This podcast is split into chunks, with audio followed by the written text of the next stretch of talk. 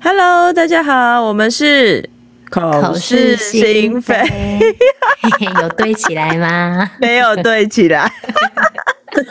好，那先一个人讲好了。没有，没有，没有，我们就是要继续下去哦。各位朋友，大家好，我们已经是第几次？第三次。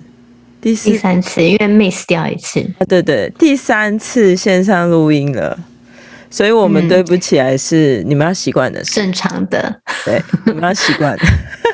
OK，他是 Cathy，我是 Faye。我们今天很特别，要欢迎另外一位嘉宾，就是帮我们画画、画插画封面。大家一直在问是谁在画的，但是我们今天不是来找他那个讲画画的事情。对，我们要今天，今天是要讲 教育。我们今天来要讲就是小孩不同教育的选择。呃，简而言之就是讲幼儿园的选择。Hello. 对，我们来欢迎 Ariel。Ariel，Hello，大家好，Hi，Faye，Hi，Cathy。因为我们线上录音，Hello, 所以我是 Ariel。大家我们会有一点那个，对，对，我们就尽量喽。对，今天还加了我，加了我一起累。对。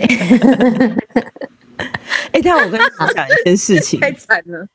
我发现现在很多 podcast 都是线上录音，因为像我在听那个黄崇宁跟那个谢家璐，他们也是用录那个线上方式，所以他们两个讲话。黄医生应该不方便见到任何人吧？一直那个，毕竟那 个。黄医生毕竟，毕竟他也算是比较那个要注意一点的。对啊，所以他现在都居家居家录音了。好，对，我们今天有趣的一个地方就是，呃，为什么我们请 Ariel 来跟我们讨论幼儿园选择这件事情哦？是因为我跟 Ariel 还有 Faye 的三个孩子都分别在不同的。呃，幼儿园形态不同形态的幼儿园，对，不同体系的。那像 Faye 的小孩是在全美幼稚园，Ariel 的小孩是在主题式幼儿园。那我的小孩呢，在非营利幼儿园。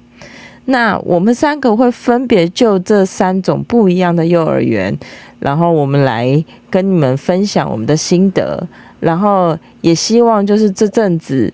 努力在帮小孩找幼儿园的妈妈、爸爸妈妈们，可以有一些依据跟想象。那我们要先从谁开始？嗯，我来做法文的好了，因为我想说，大家应该比较清楚，就是对于全美或双语的私立幼儿园，应该会了解的比较多，因为有太多的资讯可以去查。那我觉得是非盈利跟那个。主题式的幼儿园，这个大家可能比较陌生，那也可以给大家跳脱框架的另外的选择，就是让大家多了解一点。所以我可以先来问一下，嗯，就是什么是非盈利幼儿园？嗯，非盈利幼儿园它其实就是因为呃，我们的幼儿园的学费一直很高，然后。政府他为了要希望让年轻人的负担低一点，所以他就呃召集了很多社福团体，然后问他们，你们有没有意愿做幼儿园，然后政府呢帮你找呃空的学校的教室让你进驻，然后非盈利的意思就是说，他办这间学校不是盈利为主，他所收的月费。就真的可能只是餐费，或者是某部分的教材费，其他的所有补助都是由政府支出的。我一开始的刻板印象是非营利会不会里面的东西很烂？但事实上，我小孩在那边念了两年之后，我发现根本没有这回事，因为他们为了要维持品质跟一直，因为政府他会每年每年去平等他们。所以他们在教材跟他们的呃教育的内容上面，他们会一直不断的更新。所以像有的时候，我的小孩他们就是玩的那个桌游啊，或者是他们玩的积木啊，几乎都是全新的。然后我甚至没有听过的，他们学校都有，就是什么建构式的一个德国的积木，然后跟木头的大块积木，然后跟他们学校光积木就有四五种。然后每间教室它会不同的轮替，这样，所以我觉得非盈利幼儿园它其实它它办学的品质非常的不错。但是，呃，我前几天呃，应该是说我前几个月有跟学校讨论到非盈利幼儿园这件事情，是因为非盈利幼儿园的学费又要调降了，政府说又要调降了，嗯、然后还能降？对，还要降。我们一个月已经 三千五了，还要讲，然后我就去学校问园长妈咪说：“我说园长妈咪，如果啊这个学费要继续降下去的话，会影响到教学品质的话，那我们不要讲，可以吗？”然后园长妈咪跟我讲说。他说：“妈妈，你很可爱，这样这样给你们呢，就是代表政府有更多的预算可以去支出支撑这件事情，而不会影响教学的内容。然后，因为我们这间学校呢，嗯、它是教保团体出来办的，哦，所以它整个的内容是我真的非常非常的喜欢。然后，因此我就在这里可以给大家一个。”呃，指引的方向就是说，你要怎么样去挑选非营利幼儿园？首先，你要去看它背后的团体，因为我也有所以每个都不一样，每个都不一样。我也有听过很烂的非营利幼儿园，但是就是要看它背后的团体。嗯、呃，像我们学校是教保团体出来办的嘛，然后我知道，呃，经国管理学院的也很好，然后唐氏镇的也很好。就是你要去看背后的那个社服团体做的这件事情，是不是一个假的社服团体去成立一个假的学校？这些这这是有迹可循的。非营利讲完了。原来好酷哦！我们下个月，我们下年度变成两千五。哇！而且你还第三个还抽到了，真的太幸运了。然后第三个 恭喜恭喜，好开心。第三个不用钱。对，OK，呃，鼓励大家生三个啊，生三个，生三个。好，那结果讲完这一集，我们大家都换学校了。不要，你的学校很好，Ariel 学校本来是我们三个小孩要一起去念的。那你们的考量是什么？交通？后来是因为交通啦，因为老三出来了，我真的没办法。对，我觉得刚刚像非营利有很多，我觉得听起来是充满呃。梦想跟一个非常呃好的一个，好像是一个我们最希望小孩子得到的一个教学的模式跟教学的环境。但是你你刚好说非盈利幼稚园不是每一个每一间都是像你们你现在遇到的这么幸运这么 OK 吗？嗯，那主题式教育呢？哦，轮到我了，我来了。对，主题式教育呢？呃，其实，在小孩在两岁以前，其实我们是在上海。那在上海的时候，其实就那时候在找幼稚园的时候，就觉得主题呃没有什么可以挑选，因为比如说我们的经济能力加上我们可以念的，因为我们毕竟是在那边教外国人嘛。然后那我们可以选的学校，其实也就是一些国际学校，不不管是台商学校、新加坡还是日本学校这样子。那等于说可以选的幼稚园的类型其实是很少的，然后后来回来台湾之后啊，呃，其实一开始就是 Casey 介绍了这间学校，然后看他整个学校给我们的感觉其实是很有神秘感的，因为他其实公开的资讯没有很多，那看那一些影片啊，或是其实没有什么网友在讲，然后都觉得有一点点神秘感这个学校。然后这过程当然，因为本来住在天母，其实我是在天母跟内湖一带找了很多的学校。那因为本来有一次，本来有去念了一间学校，念了四个四天，四天，四天。然后我就觉得我的孩子在那边就是四天而已，四天我就是老娘不让你念了，我们走不念了。因为我觉得我的孩子在那四天里面，他他四天去的都很恐慌，然后。嗯，反正这很长，重重点就是这四天让我感感受非常不好。可是你怎么知道那不是小孩子的，呃、就是嗯，刚开始适应不良？对，也有。可是因为我觉得我的小孩子在校门口吓到腿发软，就是脚在抖。嗯，然后在当然还有加上我的评估，因为他们从园长到老师给我的感觉不是很好，然后还有他们中间做事情给我感觉他们做事情很有问题。对，嗯、然后加上我觉得老师自己的情绪不是很好，因为已经有家长在，都已经可以看得到老师有情绪，更何况是小、哦。呃、妈妈已经走了之后，对，而且那个是一个公托.对，嗯、所以我就说 Cassie 就运气很好，因为不管是呃就是非盈利还是公托这些，我觉得完全是要看你运气有没有遇到一个好老师或是一个好办学的一个的院长。对对，那就是因为那一次四天的经验之后，我们又在又继续带着他开店，然后继续带着小孩子，就不让他念了，就妈妈一边挑选。那其实，在这挑选的过程中，其实我我最后的方案就是这一个主题式的教学，因为它毕竟有点远，不是在台北，那所以呢。我中间过程找了十间学校，其实找这学校的过程，其实我有一点点就是本来就是大海捞针，茫茫之中这样摸索，然后我就发现，其实每一个学校它其实的气氛啊，其实是有很明显的差异，就是各种体系我都有去看，那各种主题我也有去看。后来其实我觉得我是因为我儿子的个性，其实在两岁多的时候，其实已经可以感觉到小孩的个性了。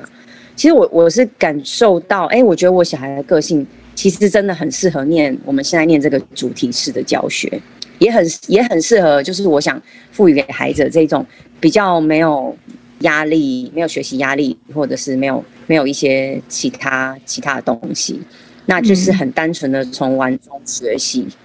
然后他们主题式的教学，其实一去参观的时候，他们的呃执行长就有跟我们说。他们就是以树状图的发发想，那其实这个学校是一个，呃，他们的主理人都非常有自己的主见的学校。其实他们有有一些，他们在对谈的过程中会让你觉得，哎，其实这学校蛮强势的。他他的强势，对，我刚查了一下评价，对，对他们，所以其实评价会差异超大。那我自己会觉得他。让你表他表现出这种强势，就是要很快速的筛检你适不适合当我们学校的学生家长，对，嗯、所以其实有一些评价是非常负面的，就觉得天哪，这个他们在嚣张什么啊？就是类似这样的评语，其实是、嗯嗯嗯、没错没错。那可是其实愿意进去这个学校之后。呃，这一些剩下的这些家长都是非常，其实我觉得大家都非常有共识，说，哎，我们只要相信学校，嗯、那其他我们都不过问，嗯、只要支持就好了。嗯，其实校长就是一个很有主见的人。那其实像在参观之前，他就会有一题就问说，校长跟执行长的书你们看过几本，请列出来。哦、就是。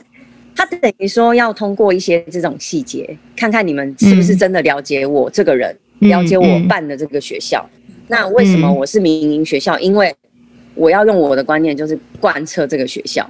所以他就是很有主见的人，那、嗯、不喜欢的人就会非常的排斥，因为你们其实是不能有什么异议。对，所以曾经有学生家长问说：“哎，这个学校有没有英文课？英文课时数是多少？”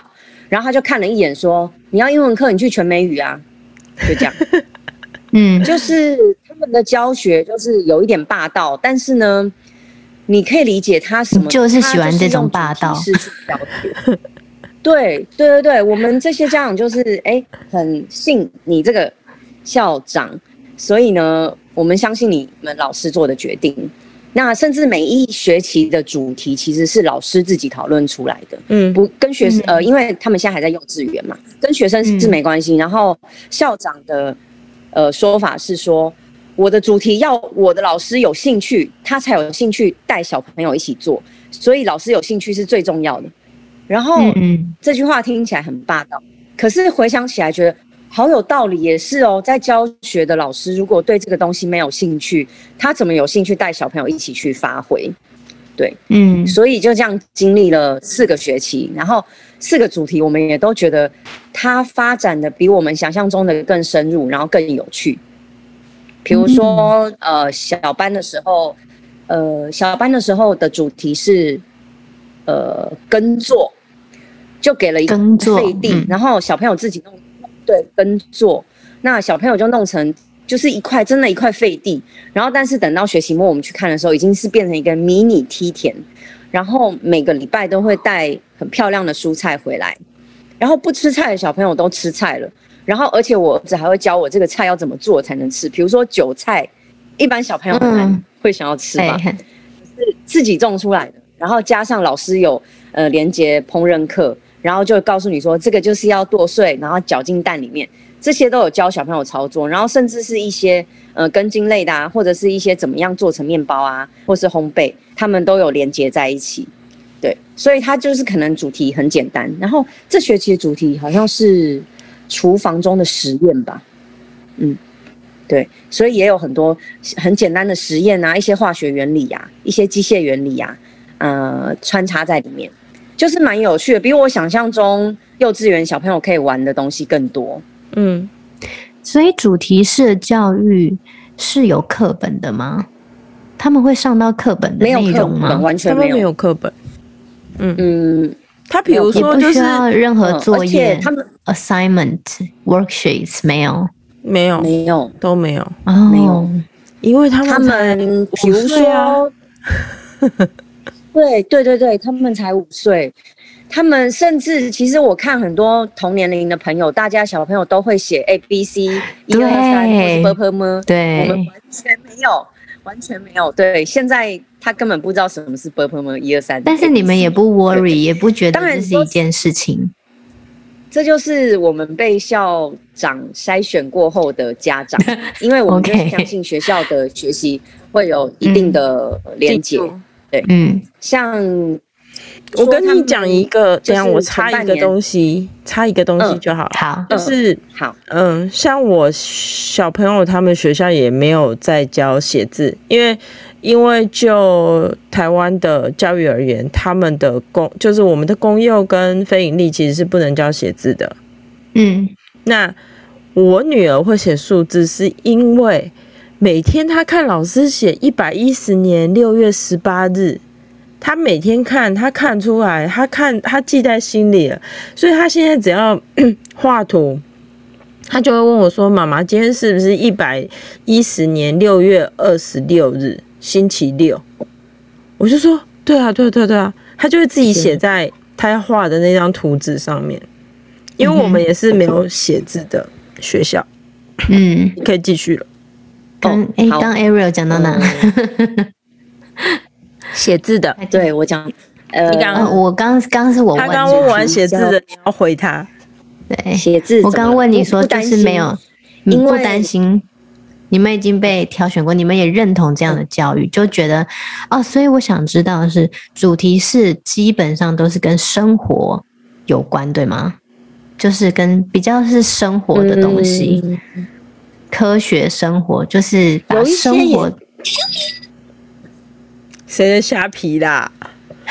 有一些 谁的虾皮？笑死我了！这可以剪到 NG 片段里吗？笑死我，搞笑。虾皮。哦，我们因为我们都被校长筛选过了，所以其实我们不不会很担心。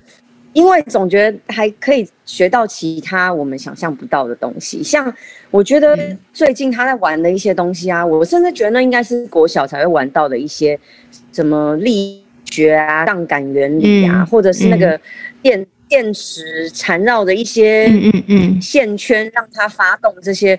我的小朋友就是半年前就都在玩这些，玩电池、玩磁铁，然后。像比如说，一般的学校有联络部吧，或者是家长也许有一些群啊，老师就会交代明天要带什么东西，对不对？嗯，他们老师从来不告诉家长明天要带什么，嗯，他就让小朋友自己回家交代，然后你没带的人，明天就要去承受你没有带这个东西。那像我儿子就是非常粗线条，他就是感觉他就是一直都在忘记这件事情。常常我们家长都会自己串供说：“哎、嗯，我我儿子说要带什么跟什么，你们那边有听到什么消息吗？”然后我们大家会凑凑凑凑成一个完整的完整的那全。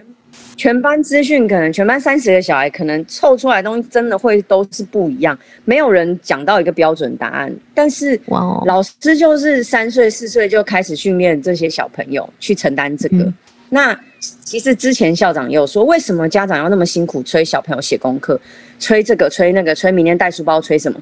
他说这些东西就交给老师，你交给小朋友，他没有带东西，他隔天自己去承担这个羞耻心。所以这个东西不用家长担心，天天耳提面命说，你明天书包整理没？书带了没？课本带了没？作业写了没？都不需要讲这些，因为这个这个羞耻心让小朋友去去承担。那一次两次十次二十次，他总会有一天知道说哦，我我忘记带什么了，全班只有我没带的时候，他以后就会学习。那嗯，像这个老师从来不告诉我们明天要带什么这这个事情，我们我我到后来才体会说哦，我们也我们也很有默契，都不去问老师哦，我们都自己凑答案。嗯，嗯对，所以常常凑出来答案是错的。像我儿子那时候就说要带筷子，四支尖尖的，嗯，然后去了之后才知道那筷子根本太粗不能用，所以他还丢还给我说这个不能用啦。我说那你下次要讲清楚啊，对不对？嗯。就是虽然他只有五岁，但是其实老师给他们很多责任是我们想象不到的，我觉得很好玩。对，嗯，我觉得在我听来都非常的不可思议，就是啊，真的吗？我对，因为我我不知道，我觉得在我听来，我是觉得我也很希望自己的小孩拥有像。你们这样子的学习环境跟能力，我觉得就是当时的取舍吧。我觉得很难，在目前的体制下很难都兼顾到。就是比如说主题式的教育，嗯、然后嗯，让小孩子学会生活自理的能力，或者是承担责任，对然后又同时又希望他。嗯，比如说他又可以英文好啊，语言方面呐、啊、有那个环境，对，对，就是很难兼顾。那因为我当时其实我没有想这么多，我只知道小孩的时间到了要上课，嗯、然后我希望他有语言的环境，嗯、然后我也嗯，因为基本上我的同学嘛，我的大学同学啊，我的。好姐妹们跟我同年纪，她们都刚好啦，刚好跟我比较好的都没有结婚 生小孩，所以我非常 lonely 的，就是 对我那时候就是因为在一个呃学音乐律动的 Music Together 的一个体系下，就老师介绍我到现在的幼稚园去，然后我觉得既然是他介绍的，那我就去了，就这样我就去了，嗯，然后。就让我女儿进去。其实，但其实她当时因为也是遇到了一个很好的班导师，所以我才让她继续留在那边。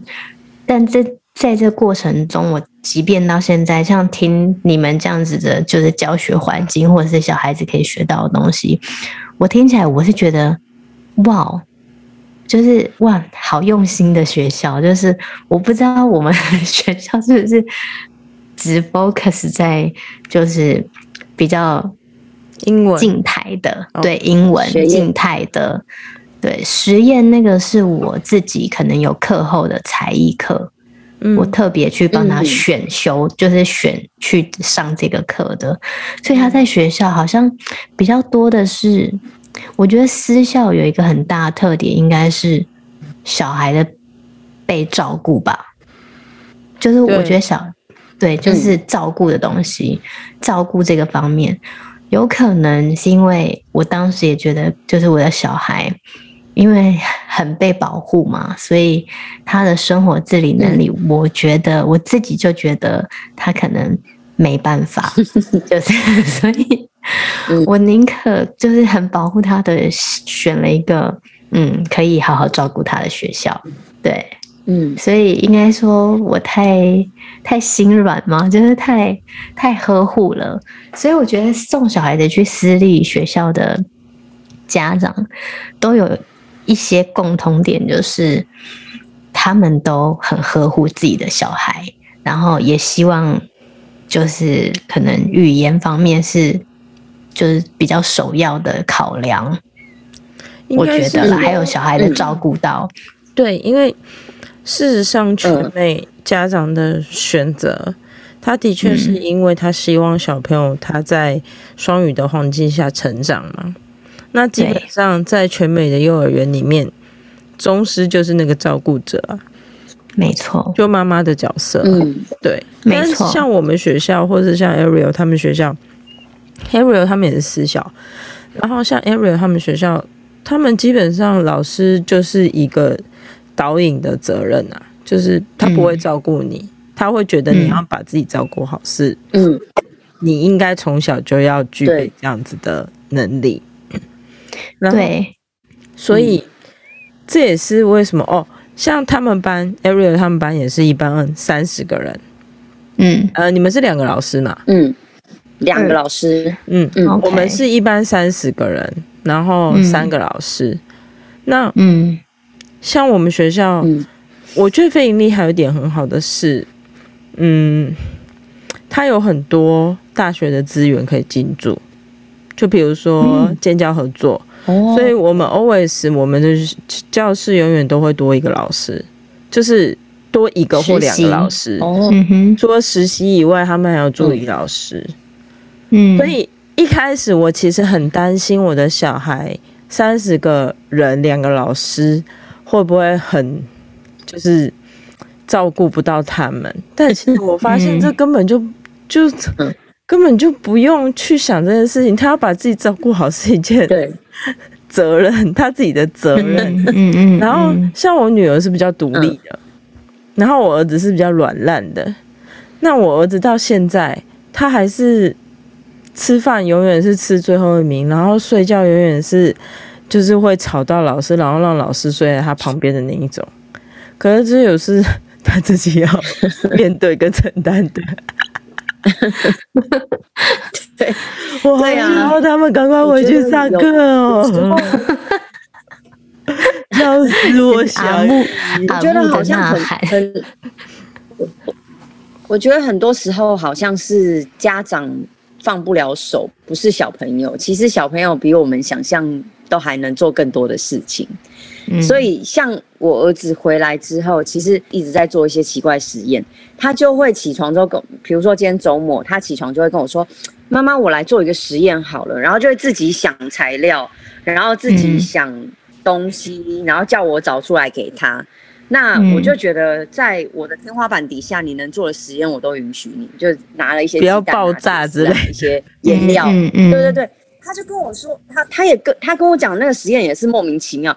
最后我跟老师碰面的时候，我有问了一下老师这个实验的那个目的这样子，后来才知道说，哎、欸，其实我儿子有学到一点点，只是我没有听懂他到底要做什么实验而已。嗯，对，就是蛮好玩的，五岁而已，他自己会跟我找颜料、盐巴、糖。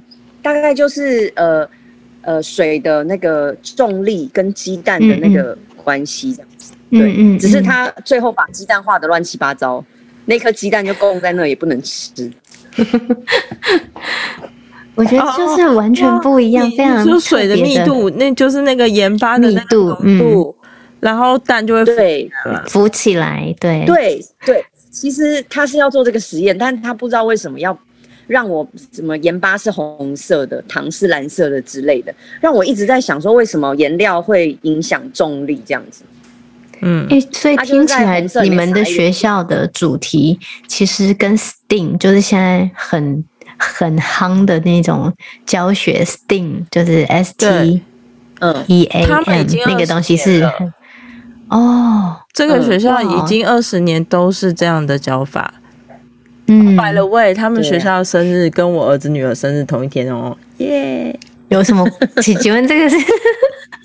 我跟你讲，我念不到，所以我只能这样子。有有渊源的意思就是了。我只能这样子。没有，我觉得，可是这真的很远呢，因为我觉得这个交通距离，小孩子要多早起床。在我就是在选学校的这一段时间，其实我真的看了很多学校，然后看的眼花缭乱。我做的笔记本哦，就是超夸张的，就是因为儿子被吓到那一次之后，我就突然很认真，因为我本来觉得小朋友就是玩的开心，嗯，嗯，嗯呃，一个公托公用，然后先玩个三年国小再说。嗯那但是因为他被吓到之后，我也被吓到了。然后而且那时候从已经很久没有回来台湾生活了。那回来之后我才知道说，哦，原来大家学校这么早就要找，然后类型分了这么的多。然后我就一间一间做功课，一间一间。对，没有没有没有，他其实是先面试，他是从面试到通知录取到真正入学隔了一年半。对，真的哦，所以这个中间有先去念别的幼幼班，对，嗯嗯嗯，对。那我在找这些学校的过程，其实我觉得，如果有一些家长们就是在小朋友才两岁的时候，真的很茫然，不知道要双语还是主题非盈利这一类的话，其实可以可以很简单的想，哎。像我那时候就是很简单的，希望我的小孩子，因为在台北不要在一个太密闭的空间，因为容易感冒嘛。然后希望他是有一些户外空间的学校，然后希望他吃的东西干净好吃，所以可能他的厨房或者是他的餐点要是呃简单好吃的，因为像天母还有素食，只提供素的呃素餐蔬食的学校，那每一个学校主题不一样。所以我觉得可以先从那些大的点，哎、欸，我想要有户外空间的，或者是真的很介意要双语的，那你要找双语的环境。嗯、那呃，对，然后再去兼顾到其他次要你希望的，对对对对。那相对这个过程来说，我觉得语言对我来说被放在比较下面，然后还有一些呃学科或者是这一些呃。比较规范性的东西，可能对我来说是比较不重要的。那我觉得一个空间舒适，然后空气好，不会生病，然后食物好吃，这个是对我来说是很重要的。那然后老师，老师当然是很重要嘛，这就看运气。所以后来我这样选之后啊，其实当然你说主题式啊，什么蒙特梭利这些，它当然是大家一开始会选的一个大方向。可是其实我后来选的时候，其实是看空间环境，嗯、然后看食物，嗯、真的很重，嗯、很在意吃。因为我真的看过有小朋友吃的，啊、我儿子很爱吃，他很爱吃，而且他已经爱吃到他觉得学校做的比妈妈好吃。然后我也加了学校厨师的 IG，我才知道为什么小孩在学校吃的这么开心。学校真的看起来厨师还有 IG 哦。哦，对，他们学校的厨厨房是非常强的，所以是开，对，所以学校的资讯有一部分是蛮开放的呀，就是大家能够知道的，嗯、是不是？其实去念之前觉得资讯非常封闭，然后甚至我们家长都自己号称自己笑称说这个学校神秘感很强，所以什么也不敢多问，嗯、就是相信学校。对，因为我刚刚啊上网查了。对，我刚刚上网查了，有人说就是这个学校都不给看菜单，然后都要进去之后才知道，所以我就觉得哦，这是什么？对，其实我有看他们厨师 IG，他说他们的营养量是看一个礼拜，不是看当日，而且他会看当，哦、他说当天清晨那个菜贩会跟他说今天什么菜比较新鲜，什么菜不新鲜，所以帮你换掉。所以他说他的菜单不会给老师跟学生看，但是他会自己做一个规划，就是每每周有的一个营养量，他都是均摊的，不会说今天什么营养都有，但是哎，可能今天吃得到鱼，明天吃得到虾，然后等到。Follow 到他们厨师 IG 之后，真的是无敌大傻眼，因为真的吃的很好，加上在疫情之前，其实我每天送小孩去上学的时候，我其实是看得到早餐的，然后去接小孩的时候看得到点心，嗯、光看早餐跟点心就已经觉得不可思议，很想打包回来吃的那一种，就是吃的很很很 真的就是吃的很开心，然后很好，没有什么垃圾食物。其实我在。别间学校就是幼幼班的时候，其实看过小孩吃过很多垃圾食物或者是一些敷衍的东西。嗯、那嗯，但是这间学校你就会知道说，他们每一个老师、厨师，还是助教，还是每一个每一个职位的人，他都很认真在做他们的事情，而且是很开心的在做，嗯、我觉得这很重要。嗯，那个厨师他就是开心到他连放假都还在，他在放假都还在研发说，说 哦，我要给我们幼稚园小朋友吃这个。那有一像有一天，呃，小朋友回来，我我就很好奇说，哎，你到底今天吃什么？他说我们今天吃咖啡色的辣椒皮汤。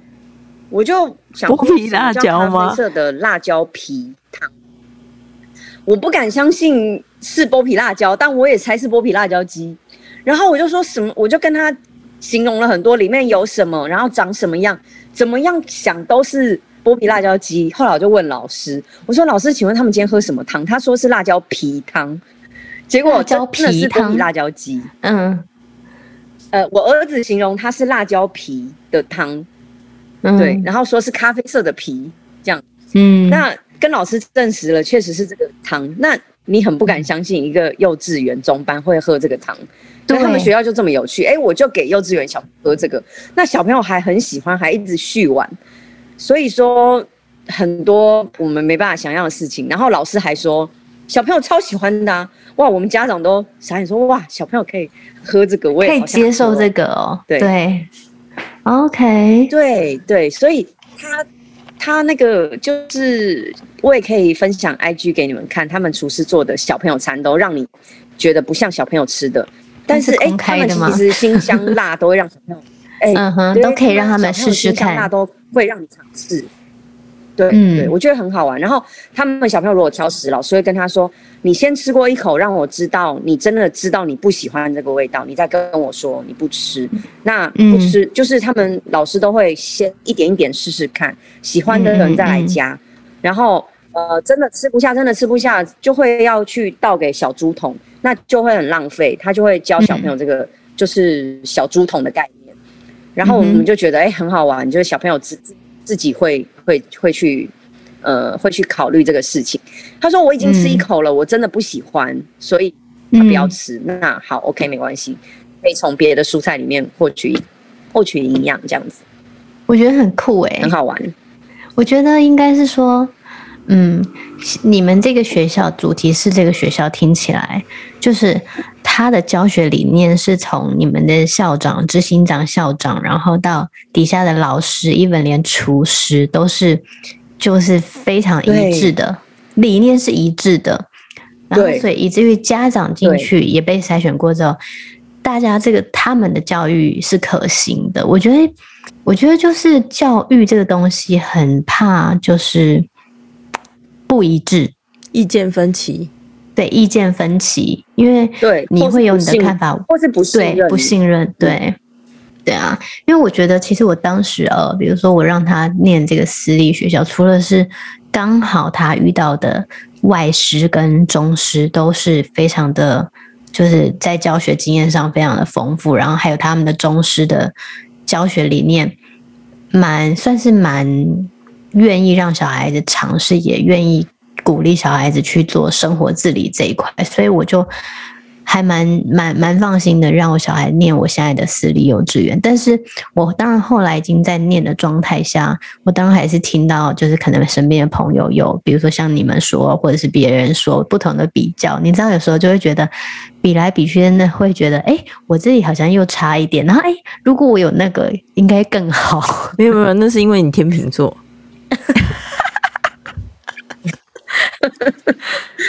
就是对对，我们两个巨蟹座，对，因为你天秤座，对，所以呢，所以你们就觉得就选一个就好了，是不是？应该是相信自己的选择，嗯，目标定了就一直往前走。对啦，我觉得就是我可能就是比较不确定，很怕说，哎，我这样选，A B 型哎，你有四个人在你身体里面哎。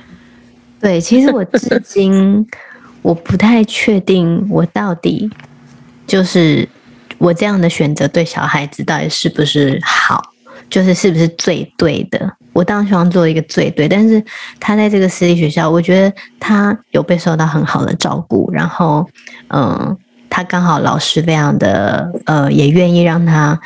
鼓励他做一些生活自理的事情，但是我现在听起来，感觉我我女儿会做的事情，好像没有你们的小孩那么多。嗯、就是我是说，嗯，但我们生活的认知上是要让大家去想想看，要给小孩怎么样的路嘛。其实我觉得就是，嗯，对、啊，看家长的考量吧。看家长，比如说交通、嗯、你的经济，还有你到底希望小孩子在这个幼稚园的过程学到什么，或者是也不用学，你只要好好的玩，但是玩的过程中又不是这么的浪费时间。嗯嗯嗯嗯，没错。啊，我想到一个关于信信任这件事情想要分享的，就是我说了，我之前我儿子有念过一间四天的公托，那让我非常的不信任。当然，这过程中包含老师跟我的对接的感觉，跟他的一个情绪的反应，都让我不信任这个学校。然后之后，所以到第四天。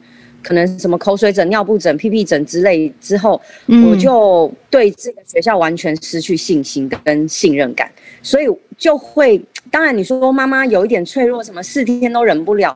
我觉得我那时候的想法是，我的儿子已经吓成这样子了，我如果还硬着头皮继续念，那是我是不是太，我是不是对他太残忍了？所以我当时就觉得说，好，那我们再冷静一下。那中间当然参观很多学校之外，到最后我回我到了这一间学校，他们的是呃开始念的前面前面一周，那他们的方式是这样，去的前面一周都是前面三天都是半天，然后呢、嗯、半天的时候呃我们家长送进小朋友进教室，然后我就觉得哎奇怪，这个是暑假刚结束的的一个开学八月多嘛，那怎么会有那么多的国中跟国小的小朋友在幼稚园的教室里面，因为他们是一个附设幼稚园，他们是一国小附设幼稚园。嗯。嗯嗯，然后我就想说，哎、欸，怎么会有国中生跟国小生在里面？一些哥哥姐姐，然后呢，他们是这样分配，那些哥哥姐姐其实就是学校的学长学姐，嗯嗯，然后他们一人来带一个小孩，对，而且是自发性的。来带小孩子，他们的呃国中部跟国小部是呃一个学一个礼拜后才开学，他们等于提前回来学校帮老师带下面的小朋友，因为他知道他小时候是有这些哥哥姐姐带的，所以他有喜欢小朋友的你就会提前一个礼拜来带，然后那时候你就觉得天哪，这个学校非常的团结。他们的那些，你看，一般国中国一男生谁要顾小孩？哎、欸，就一个真的一个大男生，然后一个小孩，抱了前面五天都他在抱的。因为我们刚好有个小朋友是香港小孩，不会讲中文的时候，有小朋友不会中文的那个哥哥就用英文跟他对对谈，然后跟他说：“妈妈等一下就来啦。”什么就是抱着他哄小孩，然后你就看到每一个。小小孩都在照顾更小的小孩，你觉得很好玩。然后到大概第三天的时候，我儿子一来，他们就会推一个姐姐说：“哎、欸，你最喜欢的姐姐在这里。”就是，嗯，他立刻让小朋友有那个情绪上的转换，就不会让我们担心的。就是我们最担心就是小朋友刚入学的那那个衔接的分离的阶段、嗯、焦虑的阶段。可是他们学校从老师到呃，学长学姐这种国小生都来帮忙，就会觉得很可爱。然后到呃，他前后面开始坐校车的时候，那我在校车的点在那边等车的时候，嗯、然后就有一个姐姐就说：“哎、欸，他就叫我儿子的全名。”然后我就说：“你怎么知道？”他就说：“哦，我就是负责跟他坐，负责带他进教室的姐姐。”对，就是连校车他们都有想到这件事情，我就觉得好温馨，因为他们是从就是国小、幼稚园到国中有一些一些小朋友这样子。对，我觉得呃这个学校就让我从一进去开始就让我感到放心，因为我就是放心小朋友的情绪问题，对，嗯、安全健康，嗯，这样子而已。对，所以我就觉得一间学校让你安心是最重要的。那其实现在很多。学校会跟家长起纠纷，其实就是因为你们在一些细节上已经让家长不放心了，家长就会开始怀疑你哪里没做，哪里没做好，然后可能最后到了一个关键点，可能是像这种退费不退费的时候，大家就会开始爆出来说啊，你们把自己的所有怨言都会讲出来，那就是一个不信任的累积嘛。嗯、所以我觉得为什么很多问题我们这些家长不会去问，是因为他们从头开始就让我们很信任。所以很多细节我们都不去问，嗯、因为就是相信老师。对，哇，今天的内容真的太丰富了，我们好像讨论不完呢。但现在已经是半夜一点了，没关系，没关系，我们下一周会继续邀请 Ariel 来跟我们一起分享，就是嗯、呃，有关于上学前的准备，小朋友的分离焦虑症，还有就是呃，当小朋友入学之后，我们跟家长之间的关系。那今天就先这样喽，谢谢大家收听，我们下周见，谢谢，拜拜。请大家帮我们订阅、分享，加上五星好评哦，谢谢。